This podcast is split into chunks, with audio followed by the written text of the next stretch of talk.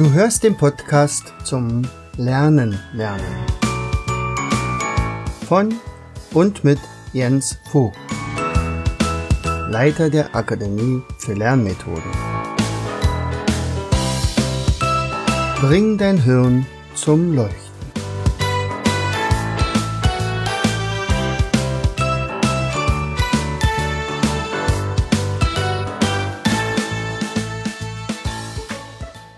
Herzlich willkommen zu einer weiteren Episode Bring dein Hirn zum Leuchten. Schön, dass du wieder dabei bist und eingeschaltet hast. Heute geht es um das Thema Verstehendes Lernen. Genauer genommen geht es um die Feynman-Methode. Falls du davon noch nichts gehört hast, dann ist das nicht so besonders verwunderlich, denn der Herr Feynman war auf eine ganz andere Art und Weise äh, ja, bekannt er war ein Nobelpreisträger für Physik, ist leider schon gestorben 1988. Er selber ist auch tatsächlich nicht besonders alt geworden, nur 69 Jahre. Aber er war damals ein wunderbarer Erklärer. Also heutzutage würde man sagen, ein Erklärbär. Ja, so, der war also nicht nur Wissenschaftler und hat hochwissenschaftliche äh, Studien abgegeben, sondern er hat tatsächlich auch ähm, versucht, seinen Studenten das so bildlich wie möglich nahezubringen. Und daraus ist eine Methode entstanden, die sich äh, jeder im Prinzip aneignen kann. Das ist relativ leicht sogar. So, und ich bin darauf gekommen, weil wir natürlich häufig äh, mit Lernthemen zu tun haben, die man nicht unbedingt verstehen muss. Da muss man tatsächlich das lernen. Also man sagt, okay, also es geht zum Beispiel um Länder in Amerika. Gut, da kannst du nicht sagen, das verstehe ich nicht, dass da Länder sind. Aber man könnte eventuell verstehen, warum die Grenzen so gezogen sind. Das ist natürlich schon wieder was anderes. Oder welche Auswirkungen des, der Kolonialismus damals ähm, auf die heutige Wirtschaft in Afrika zu tun hat. Oder ähm, ähm, welche Wolkenarten es gibt. Das gibt nur die und die Wolkenarten oder welche, ähm, welche Organe im menschlichen Körper vorhanden sind. Aber äh, man, wenn man aber besser lernen möchte, noch schneller lernen möchte, dann fragt man sich, wie funktioniert denn zum Beispiel eine Leber? Was hat denn die für Aufgaben? Und warum ist das so, dass äh, wenn ich zum Beispiel mir die Füße massieren lasse, mir plötzlich der Kopf ähm, ja, irgendwie wehtun könnte. Was hat denn das damit zu tun? Das ist doch viel weiter weg. Aber wenn man weiß, da sind also Energiebahnen, die bis hoch in den Kopf gehen, dann sagt, okay, ich kann also offensichtlich mit einer äh, ja, Fußreflexzonenmassage äh, eine verspannte Schulter klären. Das sind alles Sachen, die kann man zwar theoretisch auch auswendig lernen, was aber viel mehr bringen würde, ist, wenn ich es einfach verstehe.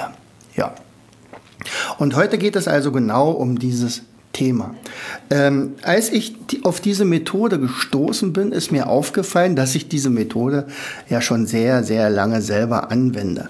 Bloß wusste ich nicht, dass die nun Mr. Feynman äh, erfunden hat oder dass man danach gehen sollte.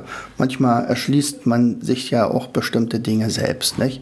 So, also, wie geht man jetzt vor? Und ich sag dir mal noch ein paar Tipps aus meiner Sicht heraus. Also, der Herr Feynman war ja nun ein, äh, Feynman war ja nun ein äh, Physiker, ein, ein Wissenschaftler.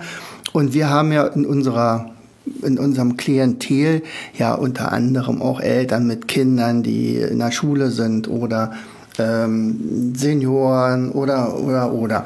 Und das heißt also, es sind jetzt nicht speziell Studenten, die jetzt hier bestimmt was lernen könnten, aber auch die betrifft das natürlich. So.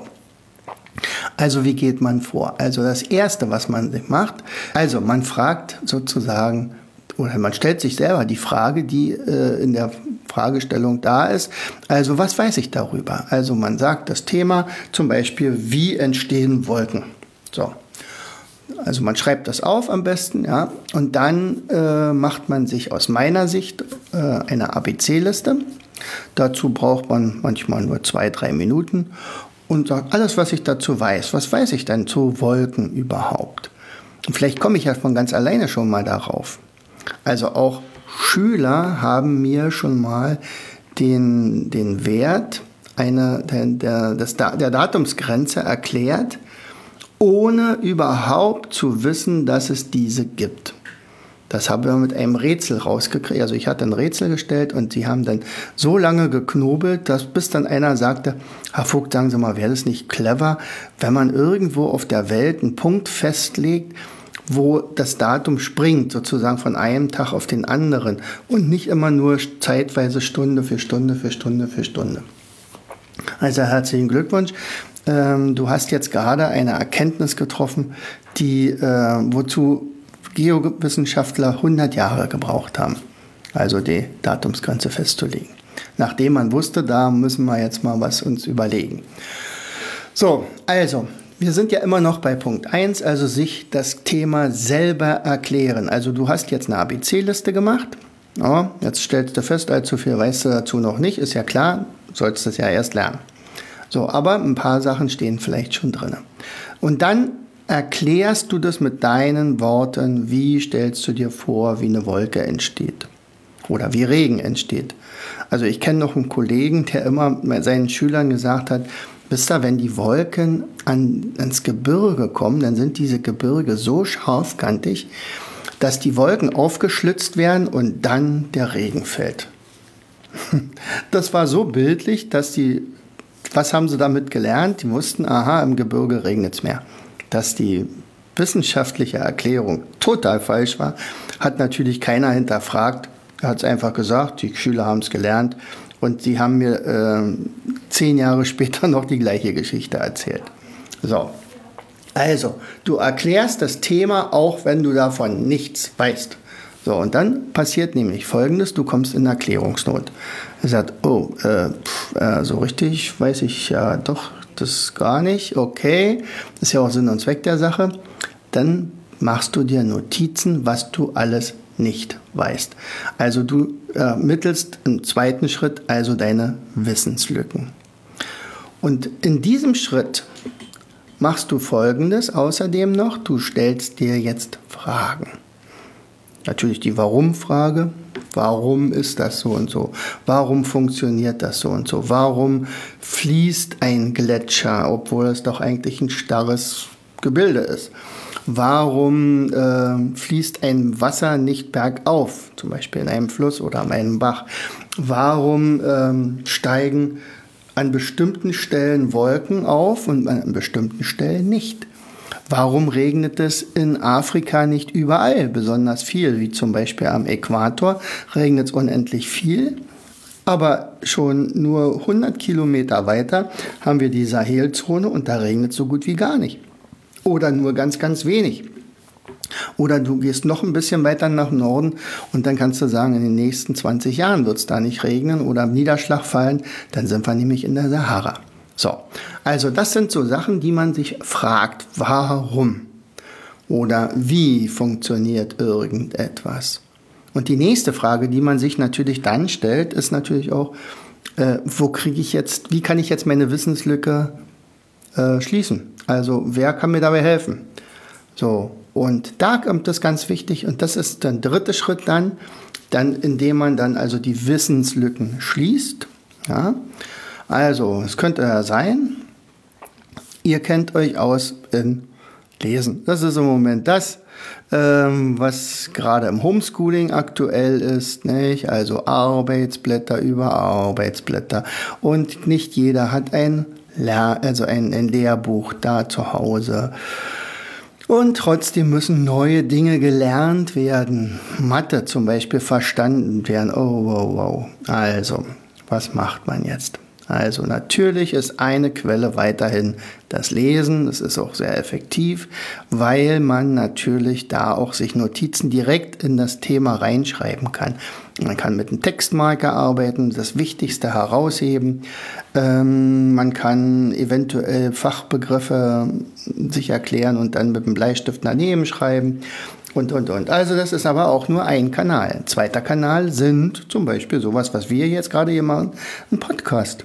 Vielleicht hörst du dir zu diesem Thema irgendeine Podcast-Episode an. Das wäre eine Variante. Was ich zum Beispiel auch ganz viel mache, ich gucke ganz viele Videos bei YouTube. Da gibt es wirklich tolle Formate, unter anderem den Mirko Drotschmann, Wissen to Go zum Beispiel. Der hat so viele Themen in Geschichte zum Beispiel aufbereitet oder politische Bildung. Er sagt, Mann, also erstmal gucken, was der sagt. Und da gibt es noch ein paar andere solcher, das musst du dir mal raussuchen, also Videos angucken. Beispiel, jetzt am Wochenende gab es einen Film im Fernsehen, Alexander. Also es ging um Alexander den Großen und sah, oh, das ist eigentlich ein Thema, das habe ich noch gar nicht bearbeitet. Äh, zum Beispiel in einer Mindmap oder in einem Mindmap. Und dann guckte ich mir den Film an, habe mir dabei aber auch tatsächlich schon Notizen gemacht, obwohl es ein Spielfilm war. Und dann habe ich mir anschließend äh, noch ein paar Videos angeguckt bei YouTube. Wer hat denn schon mal über Alexander den Großen gesprochen? Und vorher hatte ich mir allerdings auch eine kleine äh, ABC-Liste gemacht. Ich habe mir aufgeschrieben, was ich alles noch wissen möchte, was aus dem Film zum Beispiel nicht hervorging. Ähm, ja, dann habe ich mir eine Karte rausgesucht, welche Gebiete er alle schon erobert hatte, was hat er damit vorgehabt. Wollte er unbedingt reich werden oder gab es andere Motive? Wer waren seine Mitstreiter? In welcher Zeit hat er gelebt? Ähm, gab es Vorbilder für ihn? Und, und, und. Wer hat ihn ausgebildet? Zum Beispiel Aristoteles. So, also, das waren so die Wissenslücken, die ich dann nach und nach geschlossen habe. Und dann kommt der Schritt Nummer vier. Und da guckst du schon mal, was du überhaupt mittlerweile weißt. Das heißt also, du fängst jetzt schon mal an, jemanden etwas zu erklären. Das kannst du selbst auch sein. Du musst einfach nur drüber reden. Es gibt aber ein paar Spielregeln. Nach dem Feynman, oh, ich sage immer Payment, komisch. Also nach dem Herrn Feynman, ähm, es ist ganz wichtig, dass man keine Spezialwörter, Fachterminis oder Fremdwörter benutzt, sondern wirklich die Alltagssprache. Warum?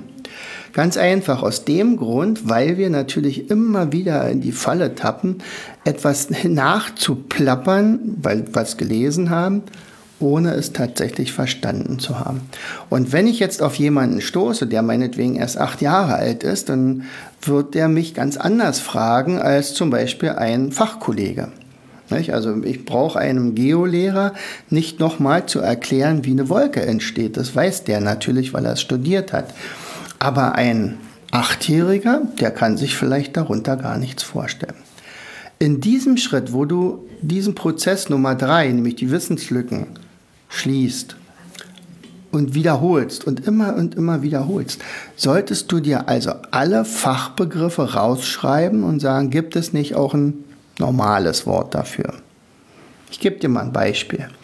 Also sehr gerne wird immer abgefragt, wie entsteht ein Gebirge und da fällt immer der Begriff Geosynklinale. So. Und wenn ich diesen Begriff nachplappere, dann ist der vielleicht sogar an der richtigen Stelle bei der Erklärung. Und wenn ich dann aber nachfrage, was ist denn eigentlich eine Geosynklinale? Und dann kommt ein großes Fragezeichen und sagt, okay, da hat jemand nur stur irgendwas auswendig gelernt, aber hat gar nicht begriffen, worum es geht. Ich verrate es dir. Eine Geosynklinale ist ein Tiefseegraben, wo zwei große Erdplatten, also in dem Fall eine ozeanische Platte und eine ähm, kontinentale Platte zum Beispiel, aufeinander stoßen also das sind so, musst du dir vorstellen, so wie Eisschollen auf dem Wasser, aber in dem Fall schwimmen diese, äh, diese großen Platten nicht auf Wasser natürlich, sondern auf schlüssigem Gestein, also auf der Fließzone, die im unteren Bereich der Erde, also, im, im, also unter der Erdkruste sozusagen liegt. So, und dabei taucht die eine Platte ab und durch diesen Knick an der Seite bildet sich ein riesiger Graben und der kann sehr, sehr tief sein. Ja? Und so etwas nennt man Geosynklinale. Später wird aus dieser Geosynklinale dann vielleicht ein gefaltetes Unterwassergebirge, da sieht man aber noch gar nichts. dann wird es mal hochgehoben und dann setzt auch schon die Erosion ein, also sozusagen die Abtragung durch Wind und Wetter. Und äh, ja, und dann ist die Geosynklinale schon lange wieder Geschichte. Ja, aber wenn ich jetzt nur den Begriff Geosynklinale verwendet hätte, ja, dann hätten die anderen, denen ich das eigentlich erklären wollte, gar nicht verstehen können. Ich muss also das übersetzen. So. So, jetzt ist also der Prozess, der immer wieder, äh, weiß ich jetzt schon alles, kann ich jetzt den Vortrag schon halten oder kann ich das jetzt schon vor einem Achtjährigen halten und dem das so erklären, dass der es auch wirklich versteht, dann bin ich schon ziemlich weit. Nun ist es aber so, dass wir in der Schule häufig ja, Vorgaben haben. Ich nenne mal jetzt Abiturprüfung nicht und da steht dann auch drinne in der Beurteilung der Prüfling benutzt Fachbegriffe. Das ist eigentlich ein Muss. Man will also sehen, ob derjenige sich mit dem Thema beschäftigt hat. Das sagt leider nicht aus, der hat es verstanden oder hat es nicht verstanden. Das wäre mir die wichtigste, das wichtigste Kriterium. Aber in dem Fall bedeutet das also, du suchst dir dann im nächsten Thema, also du erklärst es im nächsten Schritt natürlich, so ähm, so gut wie möglich, erstmal aber tatsächlich ohne Fachbegriffe, also sozusagen fehlerlos und jeder kann es verstehen, was du jetzt damit aussagen möchtest.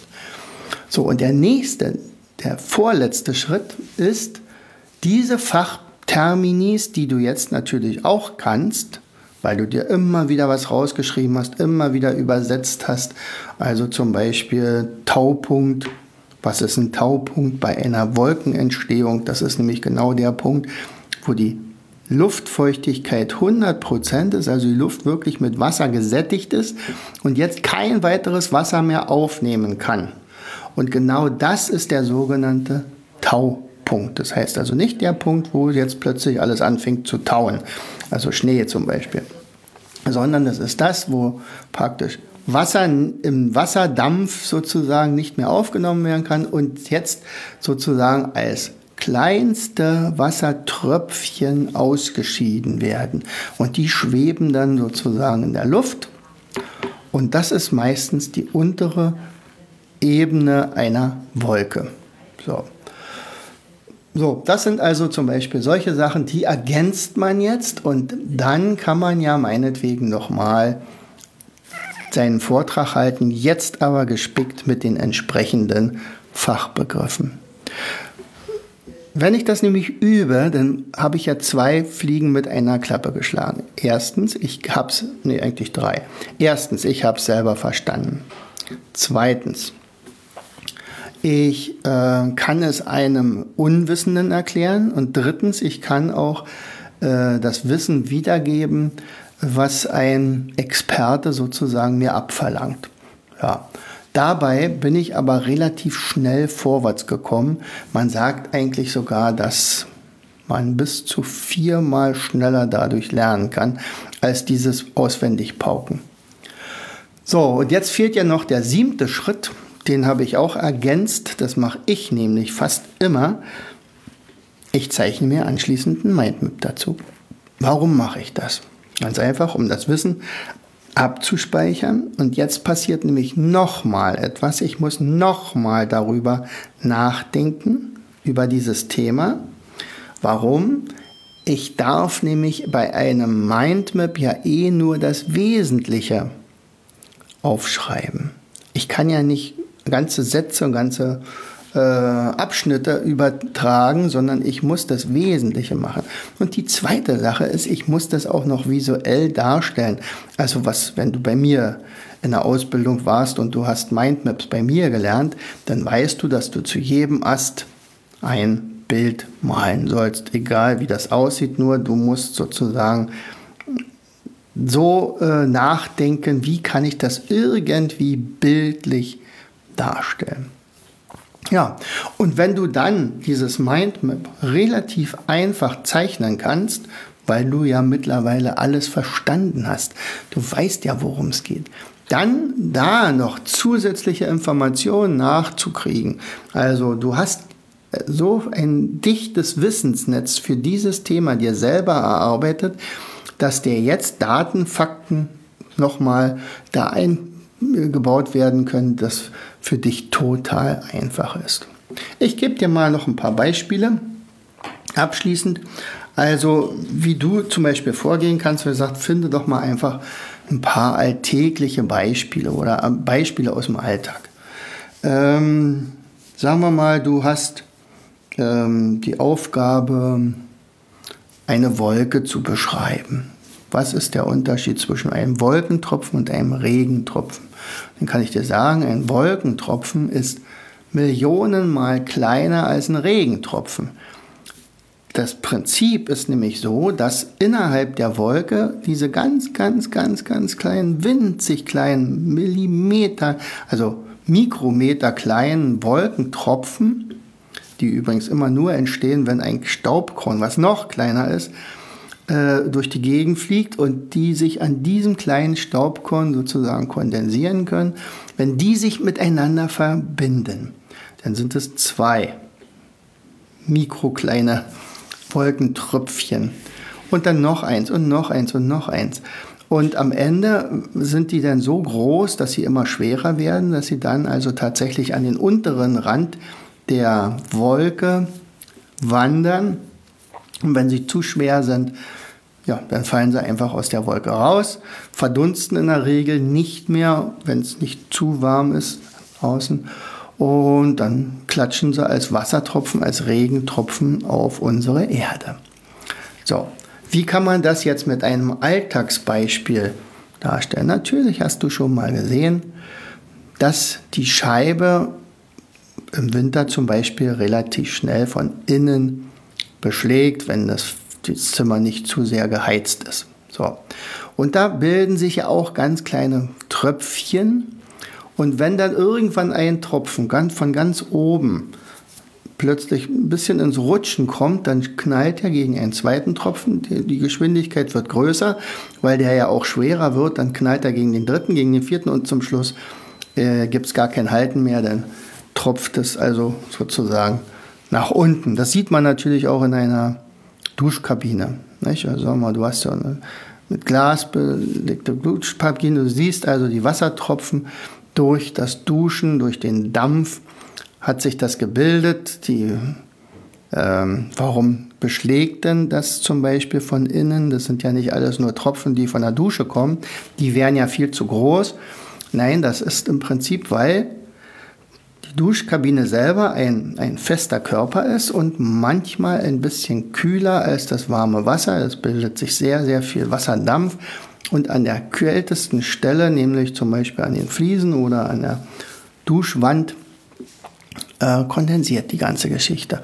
Und auch hier könnte man jetzt spielen und sagen, okay, guck mal, ich mache mal oben äh, mit dem Finger ähm, lang und sehe, ach, da kommt jetzt der eine oder andere Wassertropfen zum Rutschen und dann beobachtet man einfach, wie dann die immer größer werden. So, oder beispielsweise, du bist im Gebirge und merkst, oh, das ist ja doch jetzt, jetzt sind wir, jetzt sind wir irgendwie, äh, man kann ja fast gar nichts mehr sehen. Das ist ja Nebel oder so. Und es dauert ja auch gar nicht so lange, man ist klitschnass, obwohl es nicht geregnet hat. Wie kommt das? Du bist tatsächlich innerhalb einer Wolke und die Wolkentropfen hast du einfach nicht gesehen. Du hast nur gesehen, dass die Sicht nicht so gut ist. Aber dadurch, dass du ja jetzt plötzlich der Kondensationspunkt bist, wirst du immer nasser und nasser und zum Schluss bist du klitschnass. So. Oder beispielsweise hast du bestimmt schon mal beobachtet, äh, im Sommer, wenn, äh, wenn man so auf einer Straße fährt und man sieht so vor sich die Luft flimmern. Ja? Das hat was damit zu tun mit dieser Thermik, dass also Luft, warme Luft aufsteigt, obwohl man Luft ja eigentlich nicht sehen kann. Aber dieses Flimmern, das bedeutet das. Und ich habe das bei mir in meinem Tommy Tropf Buch auch vielfach so gehandhabt, dass also viele, viele kleine Sachen, das so ein bisschen märchenhaft äh, beschrieben werden. Unter anderem die Thermik. Da geht es um eine Feder zum Beispiel. Die mussten also zwei Staubkörner, Körnchen und Staubi, die sollten einen Berg beobachten und die Thermik sich erschließen und sagt, also, wie soll ich denn jetzt, ich suche jetzt, ich gucke die ganze Zeit auf den Berg, nichts passiert. Bis dann irgendwann mal eine Feder vorbeikommt und dann plötzlich nicht nach unten fällt, wie man ja vermuten müsste, sondern plötzlich nach oben steigt. Und dann haben die sich gefragt, wieso steigt die denn nach oben? Ist die denn, äh, die wiegt doch trotzdem irgendwas, aber dann war sozusagen die Thermik erkannt. Oder wie beispielsweise Herr Adler an ganz, bestimmten, also ganz bestimmte Stellen im Gelände aufsuchen, zum Beispiel Südhänge, und dann von dort aus dann sich nach oben schrauben. Denn die Adler, die wollen eigentlich die Höhe erreichen, ohne Flügel zu schlagen, ohne mit den Flügeln zu schlagen. So, und das machen die, indem die die äh, Flügel ausbreiten. Die haben auch sehr, sehr lange Flügel, nicht? Das ist ein mit der größten, also der Seeadler zum Beispiel. Ja, und dann fliegen die sozusagen auf den Südhang, gucken, aha, die Sonne scheint drauf, die Luft steigt auf, mehr als am Nordhang und dann nutzen die das aus, indem sie sich so in Spiralen nach oben schrauben. Und dann vielleicht in einer Höhe von 4.000, 5.000 Metern dann nach unten wieder bewegen, aber dann ohne Probleme, ohne mit den Flügeln zu schlagen, gleiten bis zu 100 Kilometer weit. Ja, und solche Beispiele, die suchst du dir raus. So, und jetzt ist natürlich die Frage, lohnt sich der Aufwand?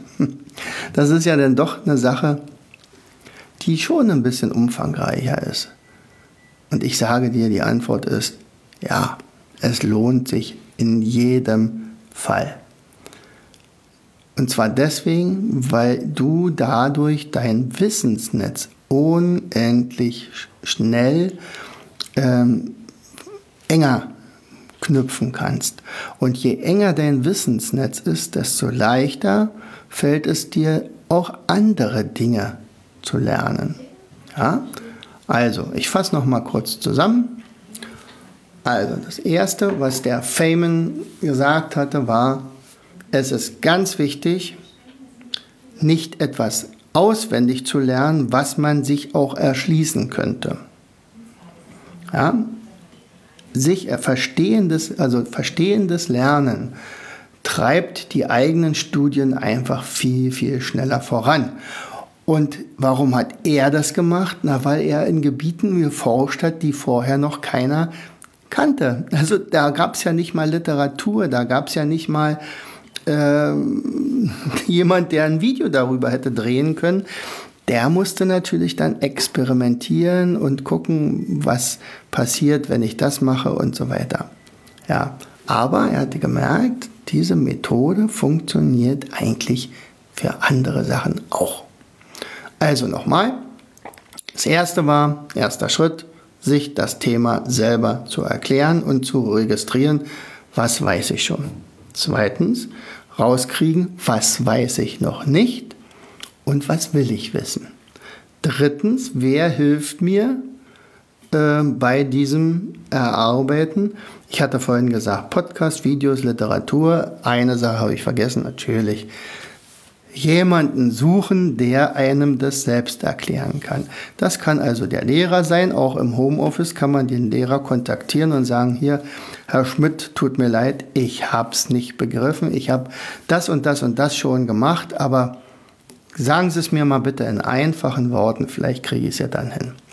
Oder der Professor oder Mutti oder Vati oder Oma oder Opa oder euer bester Freund. Also das wäre natürlich eine Möglichkeit, das Wissen, die Wissenslücken zu schließen. Der nächste Schritt war dann, den Prozess so lange zu wiederholen, bis man sagt, ich glaube, jetzt bin ich so weit, dass ich es verstanden habe und dass ich das gelernt habe. Das kriegt man raus, indem man zum Beispiel immer mal wieder in sein Handy spricht und sich das selber nochmal anhört. Also seid euer bester oder schärfster Kritiker. Dann folgt natürlich der Schritt der Erklärung selbst. Also jetzt wird ja, jetzt kommt sozusagen die Probe aufs Exempel. Ich erkläre es jetzt jemanden. Und wenn kein lebendes Wesen in der Nähe ist, dann macht er das in jedem Fall aufs Handy oder ihr erklärt es eurem Teddybär. So, der wird dann allerdings nicht so viel Kritik äußern, aber ihr habt gesprochen. Und dieses Sprechen wird euch ganz schnell aufzeigen, ob ihr wirklich alles verstanden habt und ob ihr auch in der Lage seid, darüber eine ganze Weile zu reden. Der nächste Schritt, wenn er denn nötig ist, äh, ergänzt jetzt euren Vortrag mit den entsprechenden Fachbegriffen. Der Vorteil von Fachbegriffen ist, wenn man die benutzt bei einem, der diese Fachbegriffe auch kennt, man spart Zeit in seinem Vortrag. Also man kommt schneller auf den Punkt. Dafür sind Fachterminis einfach da. Und der letzte Schritt, auch nochmal um um das eigene Gedächtnis ein bisschen zu steigern und um die ganze Sache noch einmal anders zu hinterfragen, ist, indem man ein Mindmap zeichnet. Ja. Also, wenn es dir gefallen hat oder wenn du das auch tatsächlich mal anwendest oder wenn du ähm, tatsächlich mal schon ein paar Alltagsbeispiele beisteuern könntest bei irgendeiner Sache, die dir im Laufe deiner Bildungskarriere vorgekommen sind, dann schreib die doch mal in die Kommentare. Ja? Oder sag mal, wie das, wie das dir nützt, so eine Episode. Ja, in diesem Sinne, ich wünsche dir viel Spaß beim Lernen, vor allen Dingen beim verstehenden Lernen.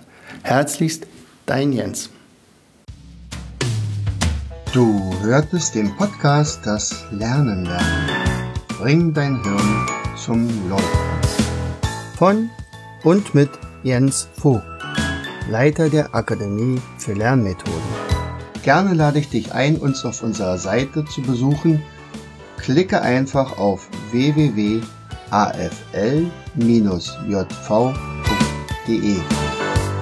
Hier findest du weitere wertvolle Hinweise, die dein Lernen leichter machen. In unserem Shop www.mindmaps-shop.de wirst du viele praxiserprobte Produkte rund ums Lernen finden. Bis zum nächsten Mal. Dein Jens.